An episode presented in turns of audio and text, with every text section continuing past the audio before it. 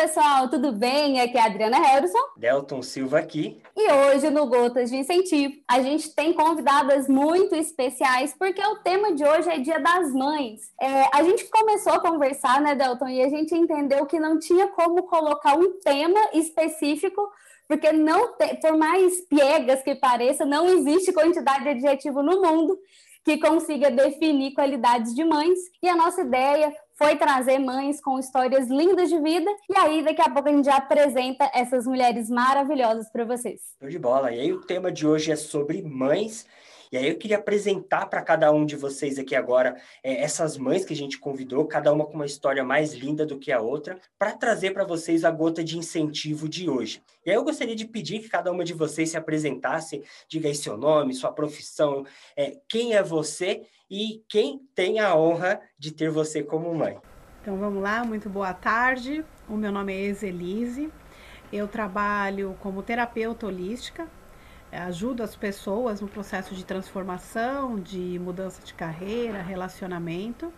Sou mãe da Maria Luna, uma menina linda de 5 anos, vai completar 6 anos agora, dia 27. É, cuido da minha mãe, que é uma senhora idosa de 80 anos, então Aí eu assumo o papel de filha e mãe ao mesmo tempo, né? Dentro da constelação familiar, a gente entende que cada um tem um papel, mas neste momento eu estou emprestando o meu também de materno. E é isso, vivo a minha vida cuidando das duas e administrando com trabalho, rotina doméstica e por aí vai. Meu nome é Tatiana, né? Sou proprietária de um restaurante e uma confeitaria aqui em Cotia, na Grande Aviana. Estou no ramo aí já faz oito anos. E aí vai e no, Jabá, tá o melhor pastel da região, não canso de repetir. melhor pastel, melhor doce, melhor comida, agora com uma linha zero, a gente não para de inovar e, e é isso, né? A minha dinâmica é bem é bem difícil, não é fácil, né? Empreender já é um, um caminho dificílimo para você fazer, ainda mais em momentos de pandemia, é pior ainda, né? Mas Deus me, me deu dois ótimos motivos aí para eu nunca desistir, para eu seguir o caminho que eu digo que tem um caminho só, né? É o caminho em diante. Eu não tenho opções de voltar para trás. Então, eu tenho um menininho lindo de seis anos, que é o Pedro, que ele tem autismo. Então, Deus me deu esse privilégio de poder conviver com uma criança tão especial, com uma visão do mundo tão diferente, né? Que dentro dessa minha rotina maluca de dia que eu tenho, que eu não consigo sentar para comer, eu não consigo parar para marcar uma consulta médica para mim, tem momentos que às vezes eu chego em casa e ele me mostra tudo o que eu realmente preciso que uma coisa só é o amor, né? Então ele me, ele me proporciona viver o amor intensamente em todos os segundos da minha vida. E eu tenho um outro filho também de 14 anos, o Luca, que é o meu aborrecente lindo, né? Quem não tem um aborrecente em casa, que também me ensina muito o tempo todo, que é um menino super doce, meigo. Enfim, são as minhas duas joias aí para conseguir empreender e continuar nesse caminho do empreendedorismo aqui no Brasil, né? Show de bola. E temos a Ione também, grande Ione, que eu não, não a conheço pessoalmente, mas já ouvi falar muito de você através da Adriana. Como essa Adriana fala da Ione. Então, Adriane, é, se apresente, um prazer enorme te receber por aqui. Eu sou Ione, sou psicóloga profissionalmente, né? Por isso que se eu falar tanto, né? O contato com a Adriana tem alguns aninhos que a gente está junto no processo terapêutico. E sou mãe de duas pessoas maravilhosas, né? Não posso nem falar mais meninas, porque uma tem 38 anos, que é a Luciana, ela tem um déficit intelectual leve e é uma, uma fase da minha vida e a outra tem 18. Então, ela só tem 20 anos de diferença. Eu falo que são é, oportunidades únicas, né? As duas são filhas únicas, né? Porque a Lu teve todo o tempo só comigo e depois de 20 anos é que veio a Vitória. E amo, amo ser mãe. Adoro, assim, lembrar de gravidez é uma coisa que me deixa assim, maluca, mas ainda bem que eu tive juízo, que não fui pelo, só pelo prazer da gravidez, da amamentação, né? da, da propaganda de margarina, porque é muita coisa que vem junto. É uma experiência incrível, porque é de crescimento para ambos os lados. Né? É, que legal, meninas. É, obrigada mesmo vocês estarem aqui. São pessoas muito especiais. E a Tati até trouxe um tema que foi uma coisa que eu e o Delta conversamos antes, que nós somos empreendedores. E vocês também são. A Eze, a Ione, a Tati, são pessoas que é, vivem as delícias e os desafios de empreender, de, é, né, não, de não estar mais na CLT, de empregar, de viver os desafios e, além de tudo, tem o desafio que a gente não tem, que é de ser mães e formar vidas e conduzir pessoas. E a gente sabe, embora a gente não viva na pele, a gente sabe que é desafiador e que todas vocês têm uma trajetória, uma história de maternidade. Embora vocês falaram muito bem, com o olhinho muito brilhante aí dos filhos de vocês, é, eu queria que cada uma de vocês, de uma certa forma, contasse para a gente a trajetória de vocês na maternidade. Quando foram mãe, qual foi o principal desafio? Então, eu queria que vocês contassem a trajetória para as mães e as pessoas que estão nos escutando agora. Bom, vou começar por aqui então. É, na realidade, eu fui mãe já numa idade mais avançada, né? Foi até engraçado, porque quando eu fiz o pré-natal, eles carimbam lá mãe idosa. Porque eu já tinha 43 anos. É. Sério.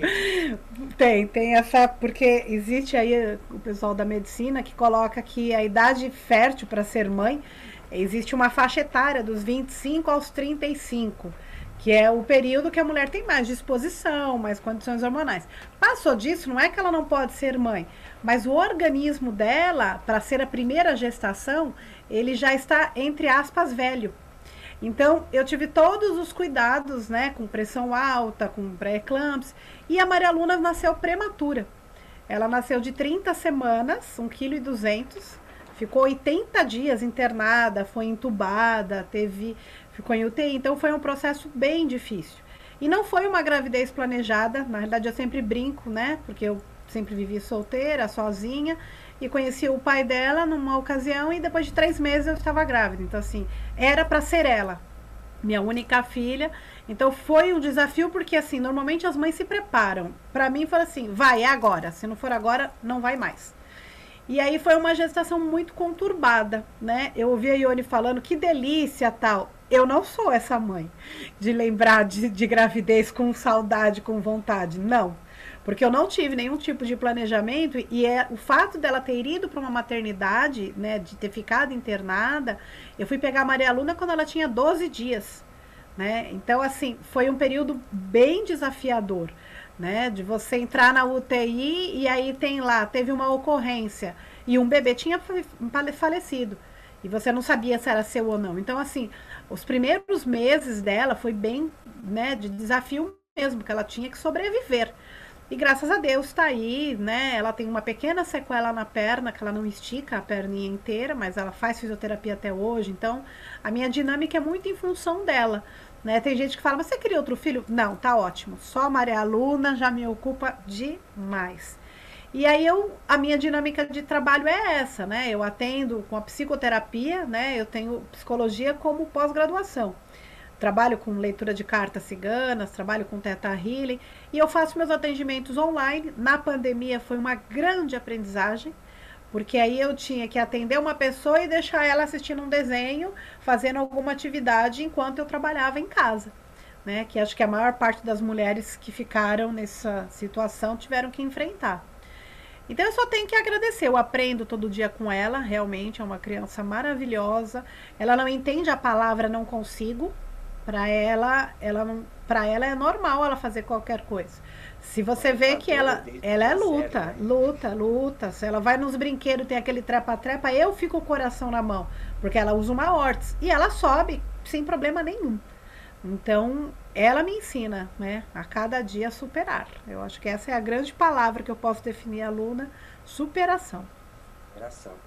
E, e assim, eu conheço, a, a, assim como a Adriana já é, tem consulta com a Ione, né? Passa com a Ione, eu passo com a, com a Ione. É, linda.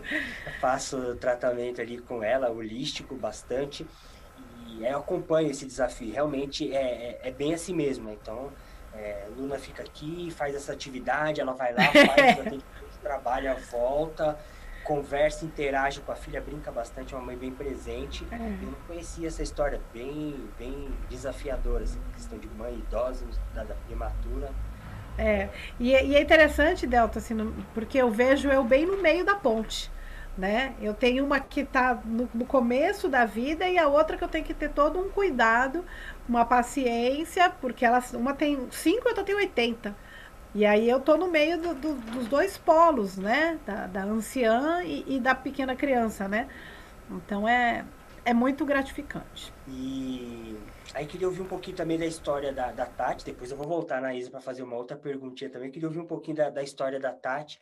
Eu vou dar um resumão, assim, falar para vocês o quanto os meus filhos são importantes e fundamentais na minha vida, né? No, no meu trajeto até aqui. Eu fui mãe com 24 anos, do Luca. Não foi uma gravidez planejada, mas foi um filho assim que me trouxe todo o planejamento da minha vida eu tinha anorexia na época que eu engravidei dele, e ele realmente foi a minha cura, né? A partir do momento que eu coloquei ele nos meus braços, eu sabia qual era o objetivo da minha vida. Meu objetivo da minha vida era ele. E a minha gana sempre foi trabalhar, trabalhar, trabalhar para ele, né? Nunca planejei e tive objetivos para mim desde este momento. E aí eu comecei a trabalhar com doces, bolo em casa. Na época eu era casada, fui fazendo cursos, me especializando, que era realmente o que eu gostava de fazer. Até que os anos foram passando, o Luca, uma criança, sempre foi uma criança muito alegre, feliz e preocupado com todo mundo e super amoroso, e assim ele seguiu,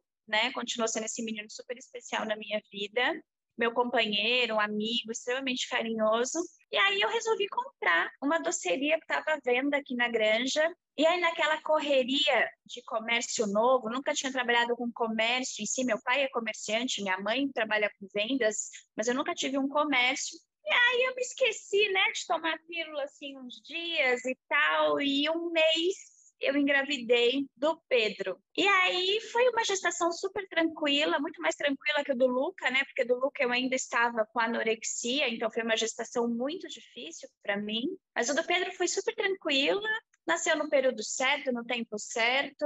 Saímos do hospital com dois dias depois de uma cesárea, ele estava super bem, mas tinha coisinhas ali que ele já apresentava uma coisa que sempre me deixava com aquela pulguinha atrás da orelha, sabe? De pensar, eu acho que isso não é normal. E como eu trabalho no comércio e vai muita criança na loja, as crianças com seis meses já apontam, né? Direcionam a sua atenção, e o Pedro nunca me apontou nada. Ele sempre foi muito risonho, balbuciava muito, mas essa falta de apontar me gerava realmente um, um desconforto. E aí ele nunca teve contato com crianças realmente, porque o irmão dele já tinha sete anos, já não era um bebê, né? E aí foi o aniversário dele de um ano. Justamente por eu ter esse comércio, essa vida agitada, eu não tenho vida social, eu não saio, eu não vou em festa. Então a minha vida é o trabalho e meus filhos e a casa. É isso que resume a minha vida. No aniversário dele de um ano, quando ele começou a ver aquele monte de gente chegar, ele teve febre e começou a chorar muito. Eu fiquei muito assustada, porque do nada ele teve uma febre. Quando acabou a festa, acabou a febre. Dos dias, não foram nem meses, né? Com um ano e dois meses, eu já tinha o diagnóstico que ele tinha um autismo. Ninguém realmente fechou o diagnóstico, mas todos disseram: olha, tem alguma coisa aí sim.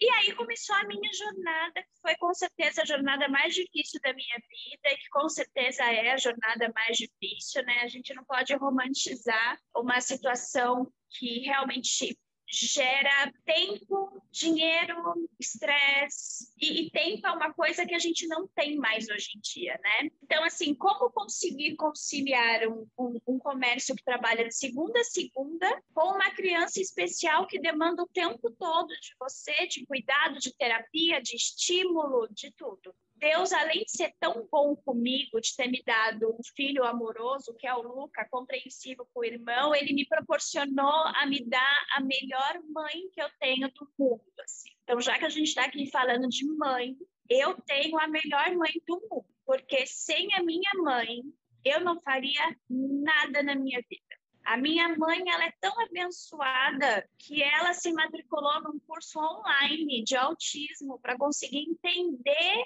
como ela pode fazer para ajudar o Pedro, já que o Pedro passa a maior parte do tempo com ela, para eu conseguir trabalhar.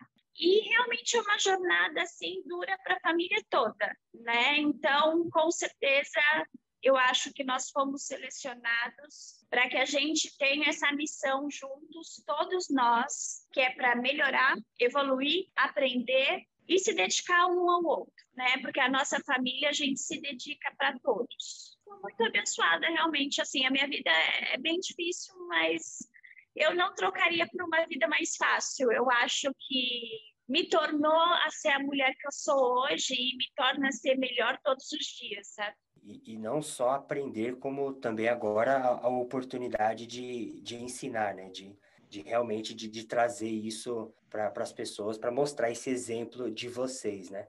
Se, se, eu não me engano, acho que a Adriana tinha comentado comigo, é, eu nem sabia, tá vendo? Então foi, foi um, um, um, lance engraçado. Ela comentou comigo que a Ione, se eu não me engano, tem tratamento, tem um grupo, alguma coisa relacionada a, a autismo também, né, Ione? Sim, é, elas já estão falando aí, eu já tô, já tô aqui pensando como que eu posso dar umas dicas depois, né?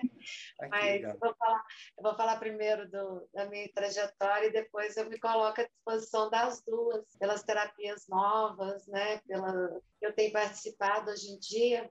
Eu sou a filha caçula, minha mãe separou no ano que eu nasci, então, a nossa trajetória já começou com uma mulher muito cascuda, sabe? Porque ela voltou a trabalhar aos 40 anos, é uma, era, era da primeira turma de economia da UFMG, mas parou de trabalhar quando casou e quando resolveu chutar o balde, ela teve que voltar a trabalhar, eu era recém-nascida, e então eu vivi nesse ambiente assim de muita muita vontade, né? Eu, eu, te, eu tento evitar coisa de luta, porque quando a gente fala em luta, a gente está falando numa coisa que fica pesada. Eu falo é de vontade, de querer mais, sabe? De, de ser feliz de trabalhar, sabe? Sair da reclamação de que eu estou lutando, é pesado. Olha, é a vida, né? É a vida. Eu, com 16 anos, entrei na faculdade. Com 17, eu conheci o pai da minha filha mais velha e a gente resolveu engravidar. Né? Não foi um filho planejado, mas foi muito desejado. Ah, antes disso, eu ajudei minha irmã meus irmãos tomar conta dos filhos dele. Então, desde os 12 anos, 10, 12 anos, eu já tomava conta de bebês, sempre fui a tione na, na família. Então, para mim, engravidar, ter um filho, era um desejo, assim, ter o meu bebê para eu cuidar. Então, eu também vivi a gravidez de alto risco, né? Porque, igual a Eselise falou, é dos 25 aos 35, que é o natural, que é o mais saudável. Mas fiz uma virada de chave também, porque eu já estava no segundo ano da psicologia, foi muito engraçado, porque tive uns colegas que engravidaram e casaram. E eu resolvi que eu não ia casar, porque quando, quando a coisa concretizou, que eu comecei a conviver mais com o pai da minha filha, eu falei, meu Deus, quero isso não. quero isso não, eu dou conta de ser mãe, mas esposa eu não dou conta ainda não. Então, para mim, foi assim, e, foi uma revolução, porque nos colégios de faculdade ficavam assim, não vai casar? e aquilo teve uma mudança, eu falo que eu sou muito quebradora de tabu. Então, em 1982, eu assumi um filho sozinha, né? não sozinha, né? minha mãe me apoiou muito. Já era uma casa de mulheres, né? que era eu e minha mãe. Aí veio minha filha, foi muito bom em termos de afeto, porque nesse momento minha mãe pôde curtir mais também, né, como vó, e cuidar também, me ajudar a cuidar. Foi, foi até muito tranquilo, tive muito apoio. Precisei dela até de ter a guarda da minha filha, para ter direito a um bom plano de saúde, que na época era público, não teve bronquite, mas fomos levando, e fomos levando de uma maneira tão leve que as, as pequenas limitações que ela tinha não atrapalhavam. É, depois eu eu pensei, não, ainda quero ter outro filho, quero ter outro filho, mas eu quero fazer certo. Não vão casar com alguém legal que acha que vai amar teu filho, para ter o pai por perto, o desafio da mãe solo, ele é assim, é um desafio, sabe? E apesar da família dele, coiado, são né, pessoas maravilhosas para minha filha. Ele próprio não, ele, ele teve outras mulheres e outros filhos e acabou morrendo muito cedo. Mas quando o ano que ele morreu, inclusive, foi um ano que eu me casei com uma pessoa que eu gostava muito. E a gente se casou e falei, planejamos a gravidez, então casei e tal, vamos, parei de tomar pílula. Aí eu tive a gravidez já com 39 anos. Então, por isso que eu falei que é tudo exclusivo, não tem, não dá para comparar a maternidade da Lu com a maternidade da Vitória, que foram momentos totalmente diferentes. E aí veio a Vitória, e depois que a Vitória nasceu, depois de um tempo, parece que o, o desencanto né, da, da família apareceu assim para mim. O que, que eu estou fazendo casada?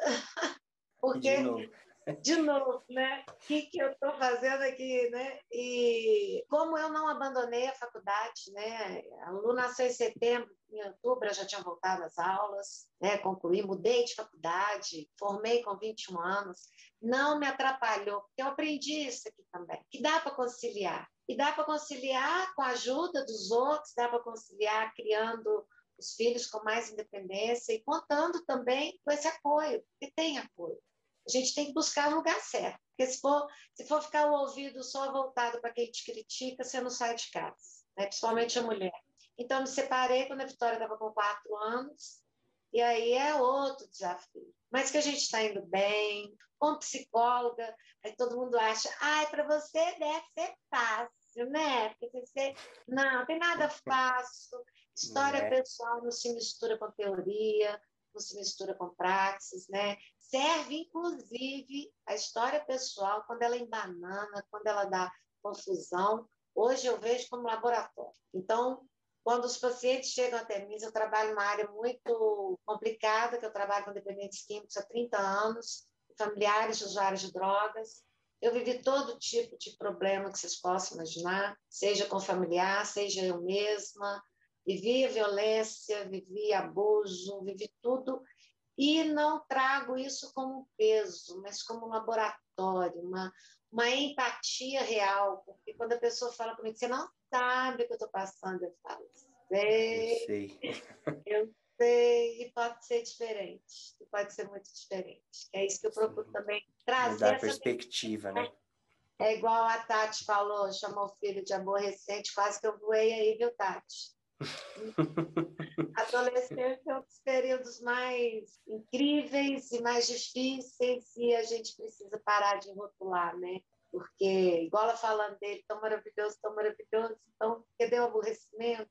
É natural e é gostoso quando a gente entra também no mundo dele, sabe? Eu acho uma delícia quando eu vou entrando de novo naquelas histórias e conhecendo o que eles estão vivendo agora, as músicas. Ai, é esquisito. É, mas vamos lá, daqui a pouco passa sabe? Daqui a pouco muda. E o mundo é isso, né? Quando o mundo parar, acabou, gente. A nossa vida é o mesmo ritmo do coração, altos e baixos, altos e baixos. Quando para tudo, fica tudo muito certinho, a gente morreu. Morreu.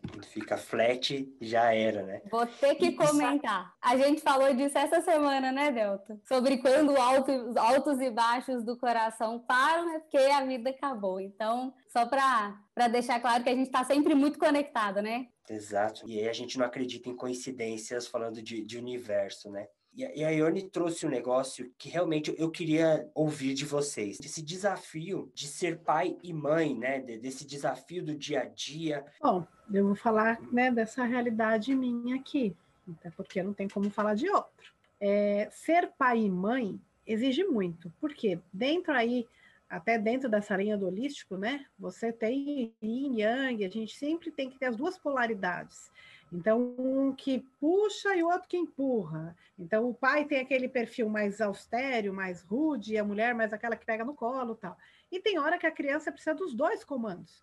E aí é como se a gente arrumasse um chapéuzinho, agora você assume o papel do masculino, aí agora você põe uma sainha e vira o papel do feminino. Então, é uma dinâmica mesmo. E é, é para mim, eu sinto que assim, tem vezes que eu entro nessa, mas não devia ter sido tão rude, mas também se eu for muito mole, isso não vou ajudá-la. Então, é constantemente a gente fazendo esse termômetro. O que está acontecendo com a minha ação, né? O que, que a Maria Luna está projetando de acordo com a minha ação? Então, eu brinquei até com a minha mãe esses dias, porque eu falo para ela, falo, Luna, agora a mãe tem que trabalhar, eu não posso te dar atenção. E aí ela, com cinco anos, pegou as bonecas e eu ouvindo ela falar para as nenês dela: a mamãe vai trabalhar, você fica aqui me esperando que eu não posso te dar atenção. Ela repetiu as mesmas Olha palavras. Só. E eles repetem mesmo. E né? ela tem a, a consciência gente... que eu preciso trabalhar né? E aí, quando ela quer brincar, e eu falo, mãe, não pode te dar atenção agora. Tá certo, você vai trabalhar para me trazer o dinheiro para comprar minha boneca? Ela já faz a equação. Então, tipo, deixa a mamãe trabalhando, que vai me trazer dinheiro e eu vou ter a minha boneca. Então, para ela, isso é normal. Agora, quando tem, por exemplo, o Dia dos Pais, alguma ação na escola, eu percebo que assim, a escola nesse ponto eles têm uma coisa muito maravilhosa que é o Dia da Família tirou isso, né? Legal. O dia do pai e o dia da mãe. Então é o dia da família. Então aí vem quem tem os pais que são homo, pai e mãe que é hétero, quem só tem pai, quem só tem mãe. Então acho que o mundo está se adaptando, né? Acho que é uma realidade que quem fala do mimimi é porque está nele, né? É a pessoa que se preocupa, que vem com a crença que tem que ter pai, mãe, filho, o homem que traz o dinheiro, a mulher que costura, que cozinha. Então, essa é uma imagem que eu posso te dizer que isso é de, muito, de uns tempos atrás. Então, quem ainda está vibrando nisso é porque está dentro dele, ele não consegue. Então, eu já me abstive da história de julgamento. Já ouvi muito, né? Você não é companhia para mulher casada, por quê? Porque a mulher casada só pode ser com mulher casada. E a mulher solteira, porque ela. Então, assim, é de cada um, e a gente não tem que levar isso em consideração, de verdade. Show de bola. E você, Tati, o que, que você traz para a gente da sua experiência aí? Não sei se eu posso falar assumindo os dois papéis, porque eu não sei se dá para assumir o papel do outro, mas como que é a rotina, a vida aí de mãe solo, né? Ficou melhor assim. É, eu sou, eu sou separada separada, né, dos dois relacionamentos. Então, eu tive um filho com cada relacionamento meu. O pai do mais velho está morando em Santos, então praticamente não participa dessa rotina. O pai do pequeno já participa um pouco mais. Como eu trabalho sábado, domingo, feriado, então, para ele não ficar com a minha mãe sábado e domingo, ele pega o Pedro e fica com ele sábado e domingo enquanto eu estou trabalhando, né? Eu acho que os meus filhos, eles já aceitaram essa rotina de não ter a mãe presente em nenhum momento, na verdade. Quando você trabalha com restaurante e festa, você está sempre fazendo a festa do outro e não está participando com a sua família num, num momento importante. Então, Páscoa, Dia das Mães, Natal, Ano Novo, eu estou sempre trabalhando muito e estou sempre ausente dessa rotina deles. Como eu disse, a minha mãe é quem consegue cuidar dos meus filhos para eu poder trabalhar. E à noite é o período que eu tenho com eles para ficar com eles, né? É uma jornada que realmente você tem que criar o seu objetivo, traçar ele e seguir. Então, quando eu chego em casa à noite, eu olho para os dois e falo: são eles. Então, vamos continuar né? A gente não tem opção de não dar certo. É o que eu falo para qualquer pessoa, assim. Chegaram para mim e falaram assim, Tati, mas você não está preocupada? Tem um monte de restaurante fechando, todo mundo fechando as portas e tudo mais. A minha resposta é, eu não tenho a opção de não dar certo. Tenho dois filhos, eu tenho um filho especial que vai demandar ainda de um tempo, né? E eu preciso deixar eles com alguma coisa. Então, eu não posso não dar certo. Legal, é o fazer dar certo, né? Tem que dar certo. É, e você, Ione, qual que é o seu olhar sobre essa questão de fazer os dois papéis? Então, quando você trouxe, Delta, essa questão do fazer os dois papéis, é uma coisa que eu brigo todo ano, tá? Porque é um tal de me desejar feliz Dia dos Pais, que eu faço um textinho bem assim, pode parar com isso. Por quê? Porque eu entendi, até porque eu vivi essa ausência paterna, que minha mãe, em nenhum momento, ela fez esse papel de pai. Ela, ela nos mostrou, ela nos ensinou a viver a ausência paterna. Então, ele estava lá. Ela, ela até levava a gente na casa da minha avó, né, para eu ter contato com meu pai. Às vezes ele estava, às vezes não. Então, ele é que não, não quis, vamos dizer assim. E eu procurei transmitir isso para as minhas filhas. Primeiro, porque eu não tenho nem anatomia, o meu Ian é baixinho, não tem nada de macho em mim, pelo contrário, só a brincadeira, né? Porque eu gosto muito de falar palavrão, falar bobagem, que é uma característica mais masculina. Mas do resto, eu entendi que a gente não tem que fazer esse papel. A gente tem que mostrar, olha, eles existem ou existiram, como pai da mais velha, já morreu, então teve que viver com essa dor da perda. Ele era uma pessoa muito complicada, mas teve o avô que representou esse papel, né, do masculino, meus irmãos. Eu tive meus irmãos aqui em casa também, que conseguiram estar assim é, equilibrar esse papel do masculino. Mas é um ledo engano que a gente faz tudo. E quando a gente faz tudo, desequilibra. Quando a gente tenta assumir esse papel que não é nosso, né? porque, como a colega falou, na, na visão sistêmica, cada um tem um papel. O pai joga a gente para o mundo, a mãe nutre. Então não adianta querer jogar para o mundo. Eu posso, assim, ajudar com é, alternativa, com a própria terapia, sabe? De incentivá-las a buscar essa referência. Mas dizer que eu vou fazer esse papel, não porque eu acho que é isso que tem mantido os homens tão despreocupados do papel de pai. Quando as mulheres, eu já ouvi amigo meu falando assim: ah, não, mas a, a, a, meu filho precisa da mãe. Eu não faço falta. Eu tenho vontade de dar uma cabeçada, cara. Como assim não faço falta? Ah, tudo bem, ela tem a guarda da criança, mas é, seja presente, fale junto, porque é, é, isso que às vezes acaba dando continuidade a esse comportamento masculino do abandono. Quando você ouve a história de uma mãe que deixou o filho com o pai e foi atrás dos sonhos dela, que absurdo! Há uma condenação, eu acredito que a Tati passe por isso, né? Como assim? Você não fica com seus filhos, né? Ela, com certeza a gente sempre está ouvindo coisas desse tipo. Peraí, papel é de dois, né? Por isso, quando a mulher fala, eu quero engravidar, quero ter filho, Adriana sabe, né, Adriana? Estou falando muito sobre isso. Cria um cachorro primeiro. Aprenda a cuidar do bichinho. Aí você vai ver se você vai ter a condição de abdicar de um monte de coisa, porque tem que ter abdicação, sim.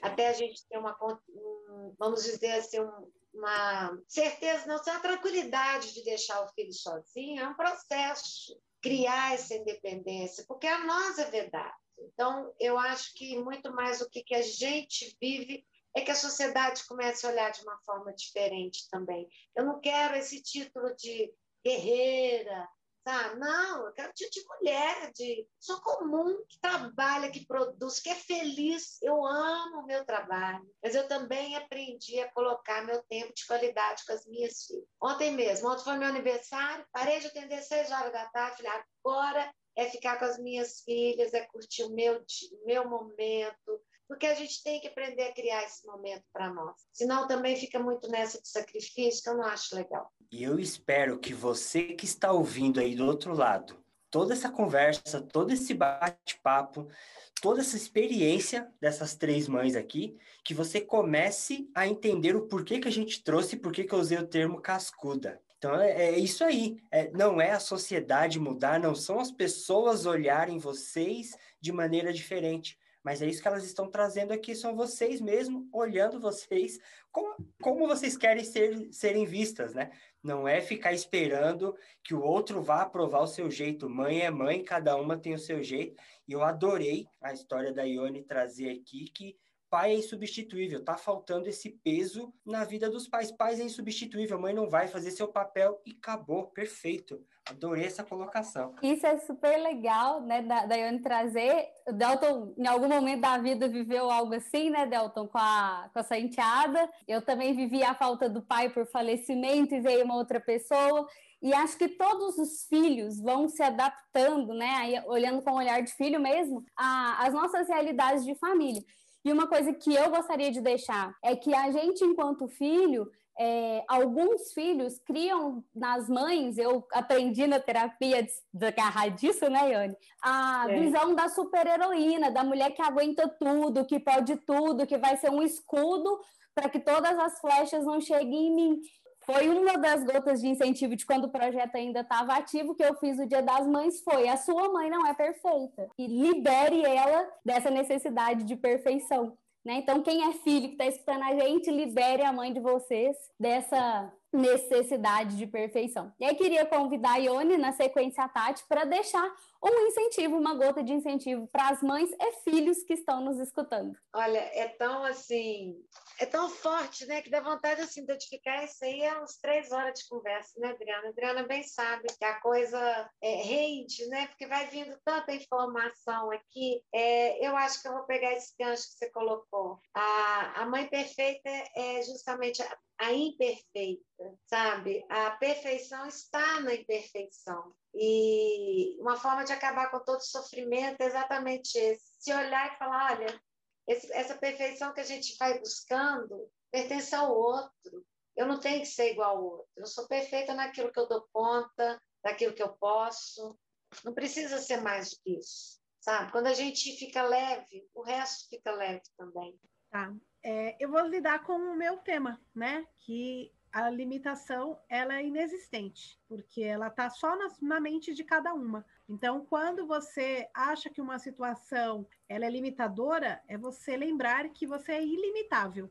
O tempo todo você pode estar tá se superando.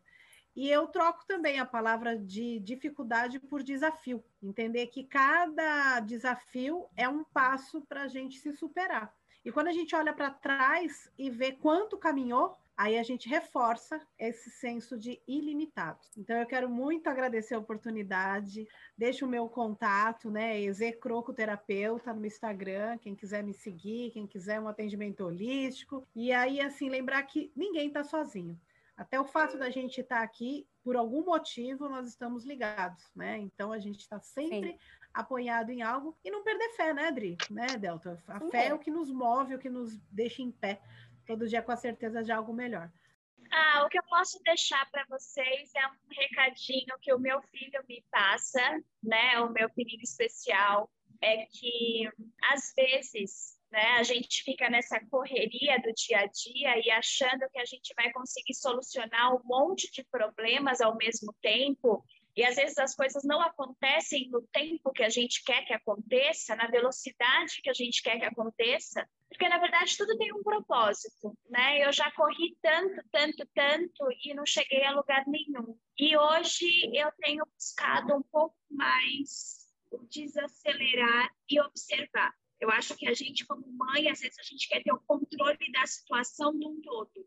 Você quer controlar o que o seu filho vai fazer, onde ele vai estudar, com quem são os amigos dele, né? Você tem esse controle na sua vida. Quando você já está gestante, você já acha esse controle. Você quer controlar se ele vai ser batizado, se não vai, que religião ele vai ter. Então, o que o Pedro me ensinou é: você não tem o controle da situação. Querer controlar o incontrolável, né? Exatamente. Eu, eu não pedi ter um filho especial, eu ganhei, e ele já tinha todo um ciclo de vida traçado já. O pai queria que ele participasse de artes marciais, e eu que ele fosse fazer natação, e de repente eu me peguei passando horas e horas e horas com ele em terapia. Então, você percebe que você não tem o controle de tudo e que você precisa viver um dia de cada vez, de forma única, diferente, e é isso que eu tenho feito. E é com esse gancho de viver um dia de cada vez que eu convido todos vocês que estão no, nos ouvindo agora é, para nosso para fazer para o nosso desafio porque o, o mais importante do Gotas de Incentivo é que você saia daqui incentivado a incentivar outras pessoas, mas que você faça isso de forma prática.